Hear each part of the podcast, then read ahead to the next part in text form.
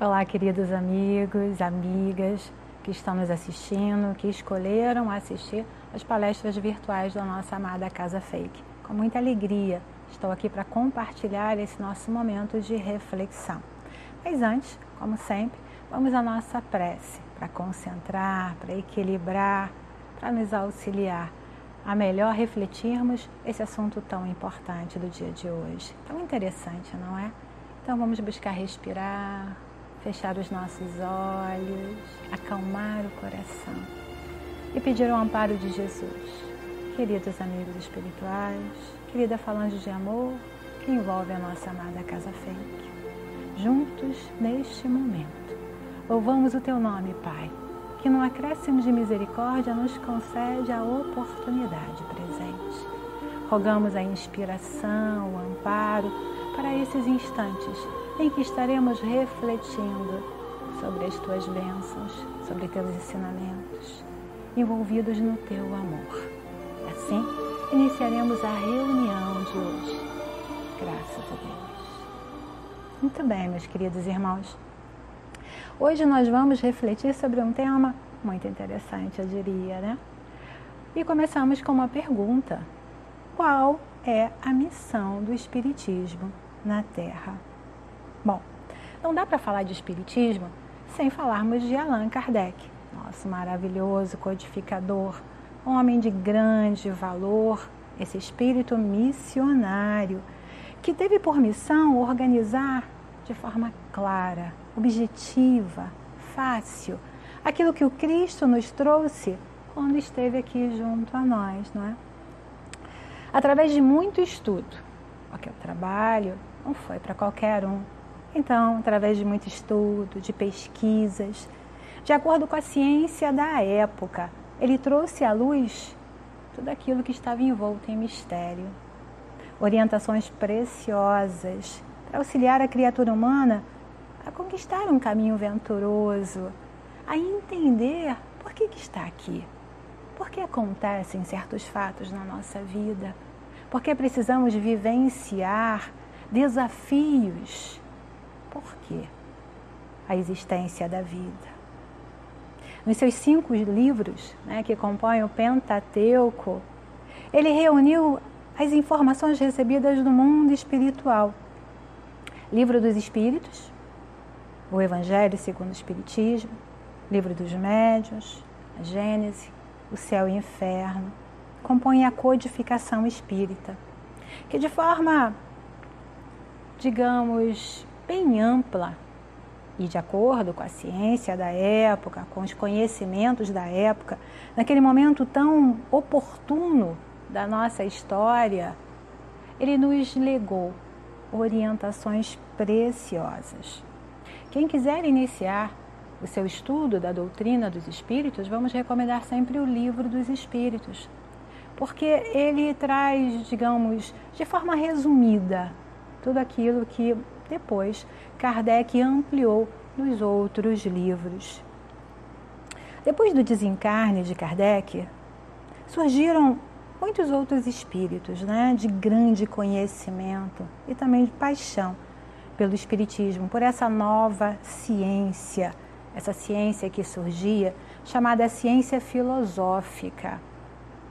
Ciência filosófica era como era trabalhada dentro das universidades na Europa era aquela que se dedicava a estudar tudo aquilo que era inerente à criatura humana de forma subjetiva.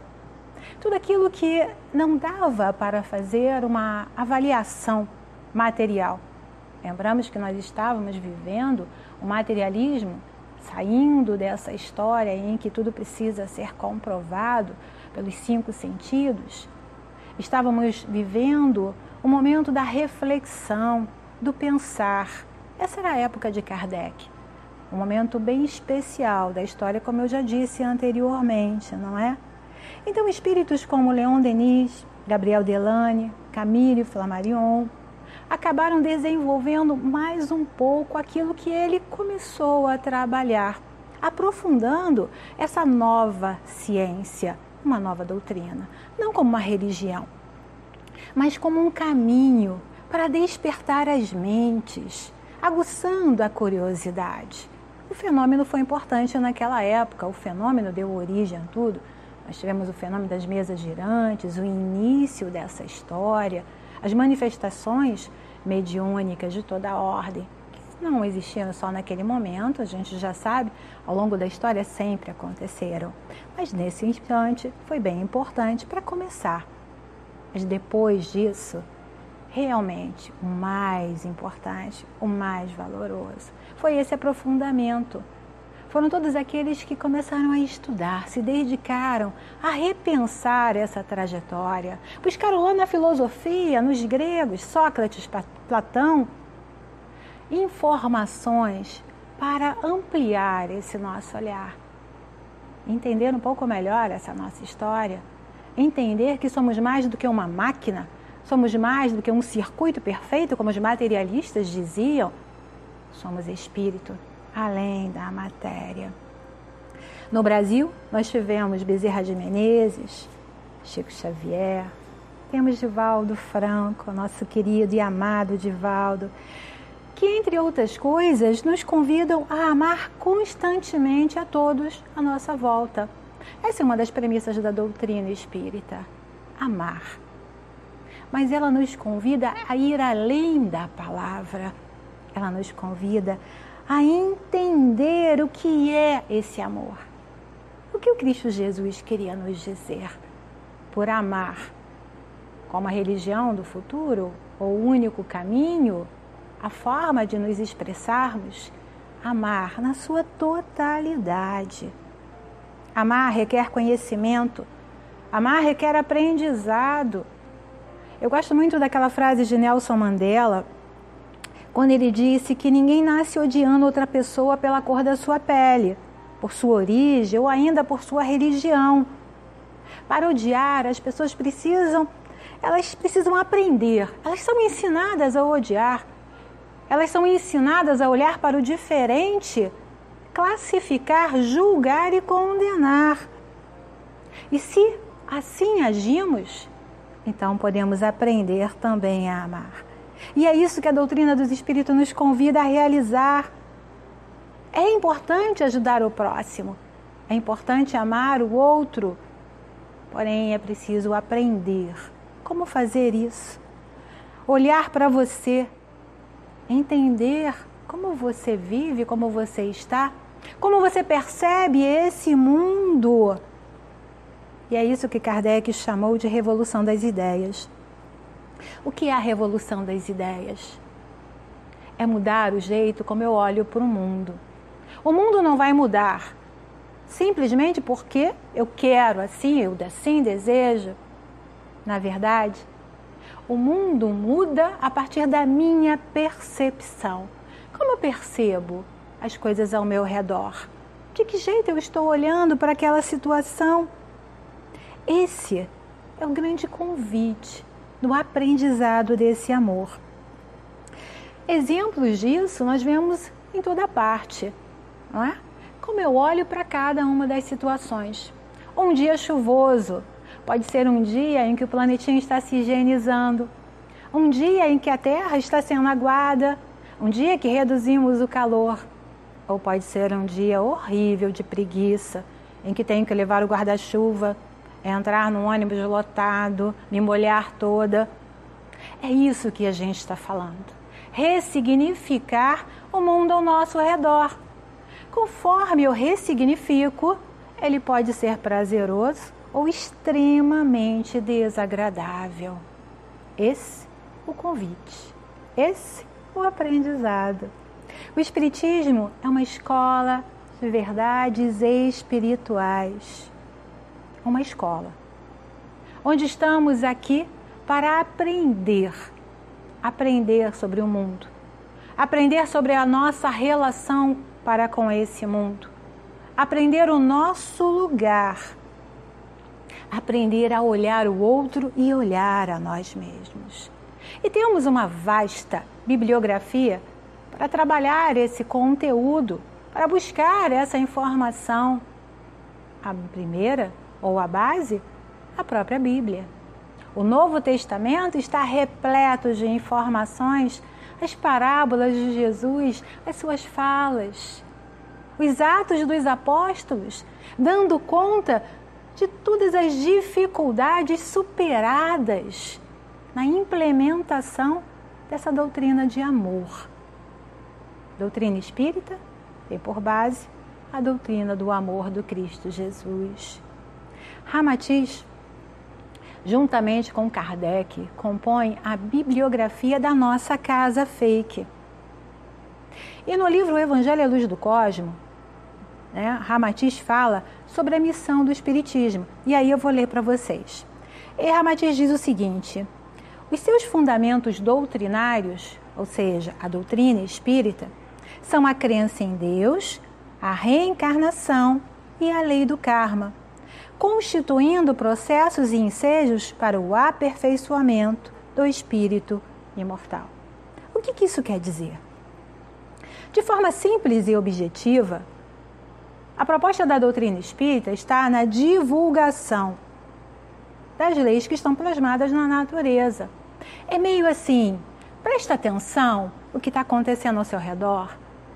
Olha para o mundo, mas olha de uma forma mais inclusiva. Presta atenção. Na atualidade, são tantos os convites da nossa vida, vivemos tão acelerados e distraídos as mídias, né, de toda forma, quanto quanto tempo estamos envolvidos, ou quanto tempo nós dedicamos a saber sobre a vida do outro, no Facebook, no Instagram, em todos esses aplicativos que nos rodeiam. E não prestamos atenção àquele que está ao nosso lado. Eu lembro que certa vez eu fui a um restaurante em que tinha um, no, uh, no papel da mesa, né, aquele que, que a gente que coloca na mesa para apoiar o prato, lá tinha uma frase extremamente interessante, porque tinha um outro papel, né, um outro cartazinho que dizia assim: coloque aqui o seu celular, aproveite a oportunidade para encontrar-se com aquele que está ao seu lado. Olha que coisa interessante. Quantas vezes estamos num restaurante, né, junto com amigos, familiares, antes desse momento de isolamento social, é claro, né? Alguns ainda estão fazendo isso. Mas quantas vezes estamos nessas reuniões com amigos onde a nossa companhia é o celular? Nós não estamos além do corpo presente. E não prestamos atenção no outro. Ouvimos, mas não escutamos. É preciso ouvir e escutar. É preciso estar presente exercitar a escutativa. Isso é o que a doutrina nos fala constantemente, nos convidando a sair da distração e prestar atenção, porque a cada um segundo as suas obras. O que isso quer dizer? Essa frase que a gente encontra lá em Romanos, essa frase que encontramos nas cartas de Paulo. Ou seja, o que eu estou fazendo aqui e agora? Quais são as minhas obras? Estou prestando atenção nesse meu caminhar?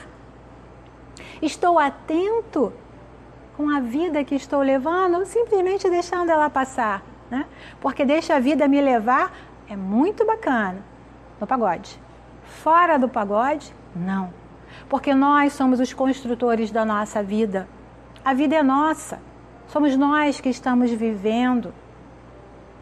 Nós é que arcaremos com débitos e créditos dessa existência. Ninguém vive as experiências do outro, assim como ninguém irá resgatar os débitos do outro. Então, é importante prestar atenção.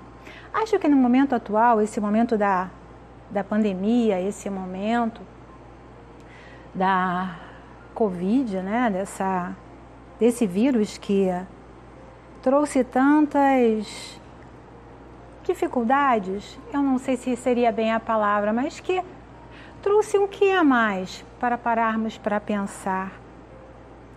Ele nos trouxe a oportunidade de estarmos mais atentos à nossa vida, desacelerar essa nossa caminhada enlouquecida Para onde? Ninguém sabe. Mas caminhávamos, corríamos, corríamos como loucos e tivemos que parar de correr, desacelerar e começar a prestar atenção àqueles que estavam à nossa volta. E como não estávamos habituados a isso, acabamos vivendo muitas dificuldades. Os consultórios dos psicólogos, não os consultórios presenciais, mas os virtuais, acabaram ficando lotados. Porque precisamos, muitos de nós acabamos por precisar da ajuda de um profissional.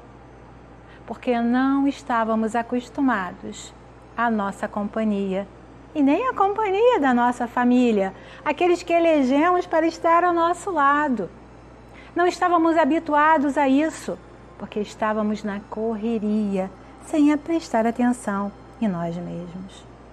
A doutrina dos espíritos ressalta a responsabilidade pessoal na colheita dos bons e dos maus frutos, mas de uma forma que eu acho extremamente interessante fala-nos sobre a responsabilidade, sem culpa, porque culpa só ocupa espaço, nada além disso.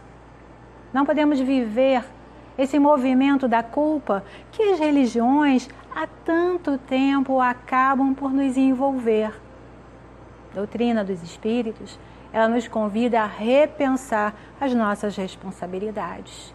Tá bom, eu sei que errei. Faço o quê? Conserto da forma que for possível. Culpa não adianta ter. Aquela pessoa que cometeu aquele ato não existe mais. A partir do momento em que me conscientizo do que foi feito e não quero mais para a minha vida. Isso não é interessante? Eu acho fantástico quando a gente começa a repensar a nossa vida sobre esse aspecto. Eu sou responsável por meu caminho, doutrina espírita também, extinguiu aquela ideia absurda do inferno. Não existe o inferno, que foi criado tão somente para colocar as criaturas na linha, né? Que o trem passa e acaba atropelando. Enfim, não é para isso. Não precisamos temer o além-túmulo, ao contrário. Nós, que já aceitamos a doutrina espírita, entendemos que vivemos várias e várias passagens pela matéria densa, pelo corpo físico, na reencarnação. E é oportunidade, bênção de Deus. Para quê? Para que nós consigamos aprender. Aprender o quê? Ser pessoas melhores. Conquistar o aprendizado do amor, como Jesus nos amou. Esse amor maior, esse amor grandioso, esse amor ilimitado. Sim. Não temos que temer castigos. O importante é começar a agir pelo bem, pelo bem próprio, não porque eu tenho medo. Eu sempre gosto de lembrar algumas situações que acontecem na nossa vida, não é? Muitas vezes deixamos de fazer determinadas coisas não porque acreditamos que seja o correto, mas porque ninguém está vendo, não é? É como aquela história de quando a gente pega o carro e entra numa contramão que tinha uma placa enorme lá e escutamos o apito do guarda. E quando o guarda chega perto da gente e ele diz assim: Mas, meu senhor, não viu a placa? E ele responde: A placa eu vi, só não vi o senhor. Ou seja, se eu tivesse visto o guarda, eu não faria. Doutrina espírita nos diz: você é responsável por sua vida, independente de ter um guarda apitando, independente de alguém que vai te multar. É fazer o bem pelo bem, o correto pelo correto, o que é certo. O que é correto? Fazer ao outro o que gostaria que o outro te fizesse.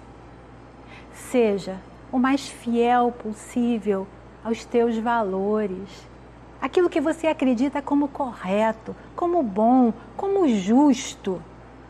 Mas isso é você que tem que definir. Você, somente você, é que tem que entender o que é bom, o que é justo, o que é correto para você. Então, vamos voltar à nossa pergunta inicial, não é? Qual será realmente a missão dessa doutrina? Eu já falei algumas coisas sobre ela, sobre o seu objetivo, sobre o seu envolvimento, sobre os seus convites. E aí eu trouxe, para que a gente pudesse reforçar um pouco disso, uma leitura que está lá no Evangelho segundo o Espiritismo, no capítulo 20. E quem nos apresenta esse, esse texto, né, quem nos escreve, é Erasto. Erasto se identificou como o anjo da guarda do médium. Eu trouxe um trechinho para a gente refletir, falando sobre a missão do espírita. É chegada a hora em que deveis sacrificar a sua propagação, os vossos hábitos, os vossos trabalhos, as vossas ocupações fúteis. Ide e pregai. Convosco estão os espíritos elevados. Certamente falareis a criaturas que não quererão escutar a voz de Deus, porque essa voz as exorta incessantemente à abnegação. Pregareis o desinteresse aos avaros, a abstinência aos dissolutos, a mansidão aos tiranos domésticos, como aos déspotas. Palavras perdidas, eu o sei, mas não importa. Faz-se necessário que regueis com os vossos suores o terreno onde tendes de semear, porquanto ele não frutificará e não produzirá, senão sob os reiterados golpes da enxada e da charrua evangélicas. Ide e pregai. Essa é a missão do espírita. E aí cabe a reflexão: quem são os espíritas? Espíritas são todos aqueles de boa vontade toda criatura focada no bem maior. O que é bom para mim é bom para o outro, bom para a família, bom para a comunidade. Desde os tempos de Jesus, e eu diria até bem antes dele, né? lá junto dos nossos queridos filósofos gregos, que iniciaram o estudo e a reflexão sobre valores, o valor do homem, a atitude, o que é a moral. Se buscarmos na filosofia, a gente começa a entender um pouquinho aquilo que Kardec nos trouxe na codificação espírita sobre moral, atitude, valor. É algo que não é bom só para o eu, é bom para o outro, é bom para todos. E se não for bom para todos, não há de ser realmente algo valoroso, algo verdadeiro. Kardec nos disse que reconhece-se o verdadeiro espírita pela sua transformação moral, pelos esforços que emprega para domar suas inclinações mais. Ou seja, não é o perfeitinho, não é aquele que está acertando o tempo todo. Não é aquele que não faz mais algo que está errado. Ao contrário, é aquele que está se esforçando.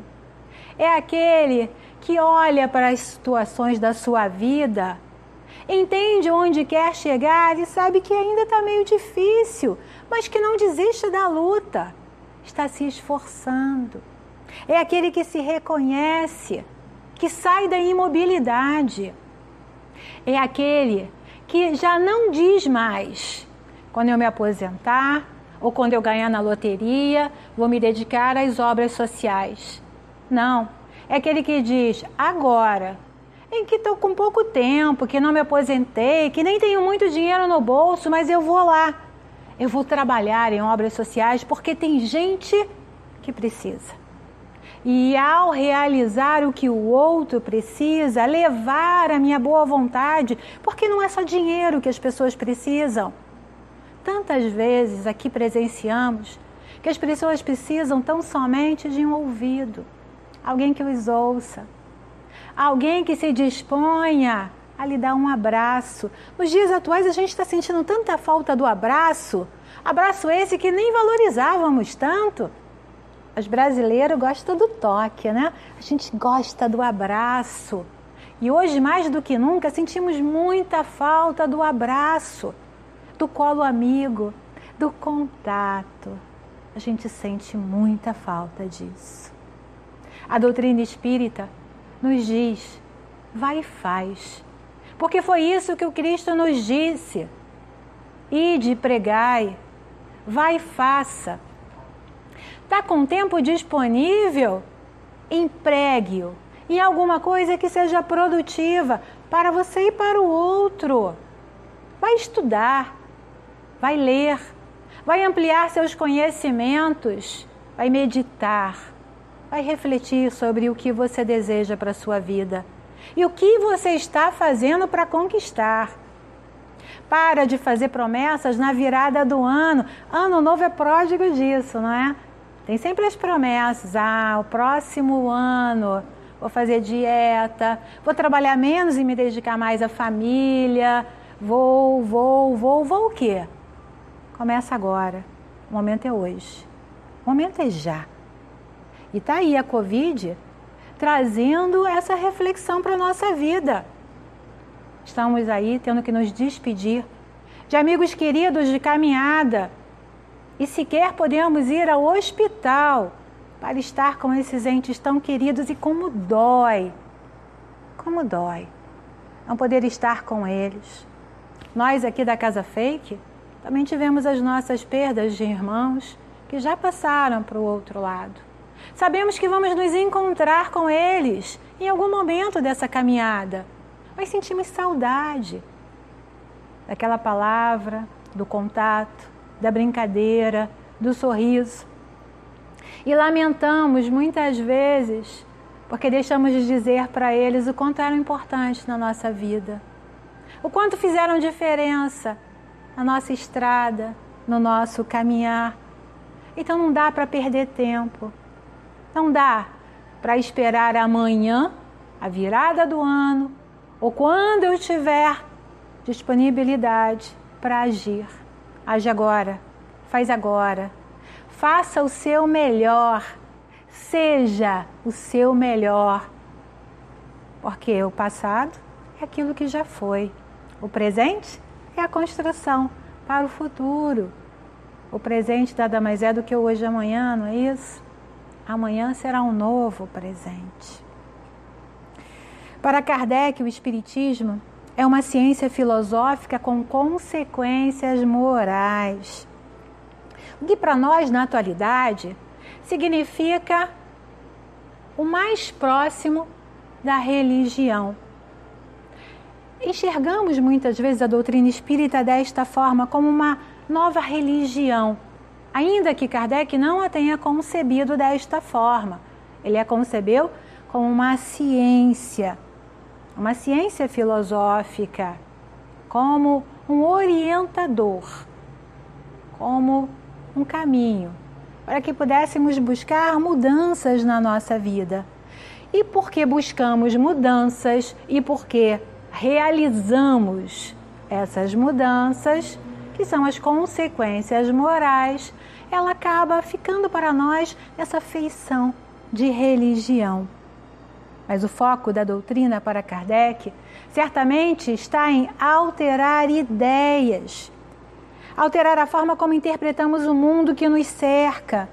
E só poderemos fazer isso pela compreensão das leis às quais toda criatura humana está submetida modificar o nosso estilo de vida. O que estamos fazendo hoje que não funciona de forma feliz para a nossa vida?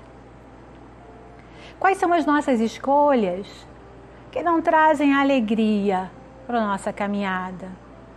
Quantas vezes dizemos o sim quando na verdade acreditamos que o melhor seria ter dito o não?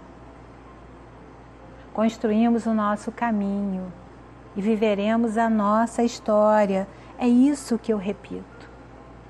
É fundamental trabalhar o autoconhecimento para colocar em prática a reforma íntima. Muitos amigos espirituais e alguns especiais trazem uma bibliografia vasta sobre como realizar o despertar da criatura, o autoconhecimento e a consequência disso, a sua mudança, a sua melhora. Como produzir a reforma íntima? Olhar para nós. Joana de Ângeles, na sua série psicológica, aponta diversos caminhos. Hermance Dufour, também trabalhando a reforma íntima, elege os passos que podemos começar a orientar essa busca, mas é claro, é individual. A bibliografia é vasta, há muitos conselhos, há muitas formas de vivenciarmos essas experiências, mas ela é individual, é para cada um. É preciso olhar para dentro. Conhecereis a verdade, e a verdade te libertará. O que é isso? Se conhece. Quais são as suas verdades? O que é possível para você realizar no momento atual? Se enxerga, não como bonzinho, não como perfeitinho, não somos. Algumas vezes, né, nós que acabamos como expositores, nós que acabamos falando ao público, somos vistos como aqueles que já alcançaram a perfeição. Total besteira. Né? Estamos muito longe disso. Nós estamos aqui no nosso processo de aperfeiçoamento. Nós estamos aqui no exercício de reconhecer as nossas dificuldades. Eu tenho as minhas, algumas são terríveis. Eu às vezes me deparo com situações que eu fico assim, ai, Cristina, como você ainda está fazendo isso? Como é que você ainda tem essas atitudes intolerante, arrogante, né? Como é que ainda faz isso? Você que fala para as pessoas, semeie o amor, seja o amor, viva o amor no acolhimento, na fraternidade. Porque não é fácil. Se fosse fácil, nós já estaríamos vivendo no mundo da perfeição. Mas ainda estamos no mundo de expiação e provas, caminhando para a regeneração, caminhando para aquele lugar onde teremos o bem superior ao mal, o mal proceder. Ainda teremos ainda teremos dificuldades, mas o olhar da criatura será mais benevolente. Esse é o mundo de regeneração. Mas é um caminhar. Não é fácil mudar. Não é fácil fazer o que é correto o tempo todo. Ainda vivemos dificuldades, mas, como bom doente, reconhecemos a doença. E quando reconhecemos, podemos buscar a cura, que é o que fazemos. Ao reconhecer autoconhecimento, aquilo que falta conquistar, começamos a trabalhar essa conquista. Mas é trabalhar mesmo, não é, gente? Porque tem muitos que identificam que está errado e diz assim: ah, mas pau que nasce torto vai morrer torto. Não pau que nasce torto, a gente coloca uns araminhos nele, que nem o pessoal que cultiva bonsai, e vamos começando a acertar esse pau. Esse é o amor de Deus para nós. Reencarnação é justamente isso, essa oportunidade de acerto. E a doutrina espírita tem essa missão, nos ajudar nesse caminhar trazer a orientação precisa, dizendo para nós: vai, faz, acontece. Busca em você as respostas, porque Deus habita em você. Você é semente divina e tem tanto a realizar e vai conseguir fazer. A missão do Espiritismo, de certa forma, é nos tornar confiantes, sábios, valorosos, éticos, certamente. É nos ajudar a promover a reforma íntima, transformar o homem velho num homem novo, mais esclarecido, mais espiritualizado, por certo, iluminado pela prática do amor, fazendo ao próximo aquilo que gostaria que fizessem a ele tornando esse mundo um lugar melhor para todos nós, um lugar melhor para a nossa família, um lugar melhor para nós ao voltarmos aqui. E eu diria que quando esse nosso planetinha estiver vivendo aquele momento onde não existirem mais crianças nas ruas buscando as mães, desamparo sob as marquises, quando não houver mais a necessidade de distribuirmos quentinhas para os famintos, onde todos tiverem um teto, viveremos a fraternidade, a verdadeira união. O momento onde cada um de nós terá grande, grande valor. Será tão importante quanto a nossa família parental. Aí, a missão do Espiritismo, eu diria, estará muito bem concluída. Acho que assim a gente pode terminar um pouquinho as nossas reflexões. Certamente que tem muita coisa mais para a gente pensar, mas eu vou deixar com vocês agora o momento de pensar. Quais as mudanças querem realizar na sua vida? Busquem no Evangelho segundo o Espiritismo o amparo para isso e, sobretudo, busquem em Jesus o amparo e o exemplo para as suas existências ele está por todos nós, certamente, com muito amor, renovando a nossa esperança. Assim, fazemos a nossa prece agradecendo a Jesus, amado Mestre, esse querido homem, esse querido missionário, esse querido espírito de amor, que com seu exemplo nos legou um grande aprendizado dessa hora, nos possibilita ser e viver quem somos, imperfeitos, mas com a possibilidade de conquistarmos a perfeição. Amigos espirituais que nos amparem, que amparem todos aqueles que nos assistem, que envolvam as suas famílias com conforto, com esperança e com a certeza que estamos caminhando na conquista da nossa felicidade. Graças a Deus.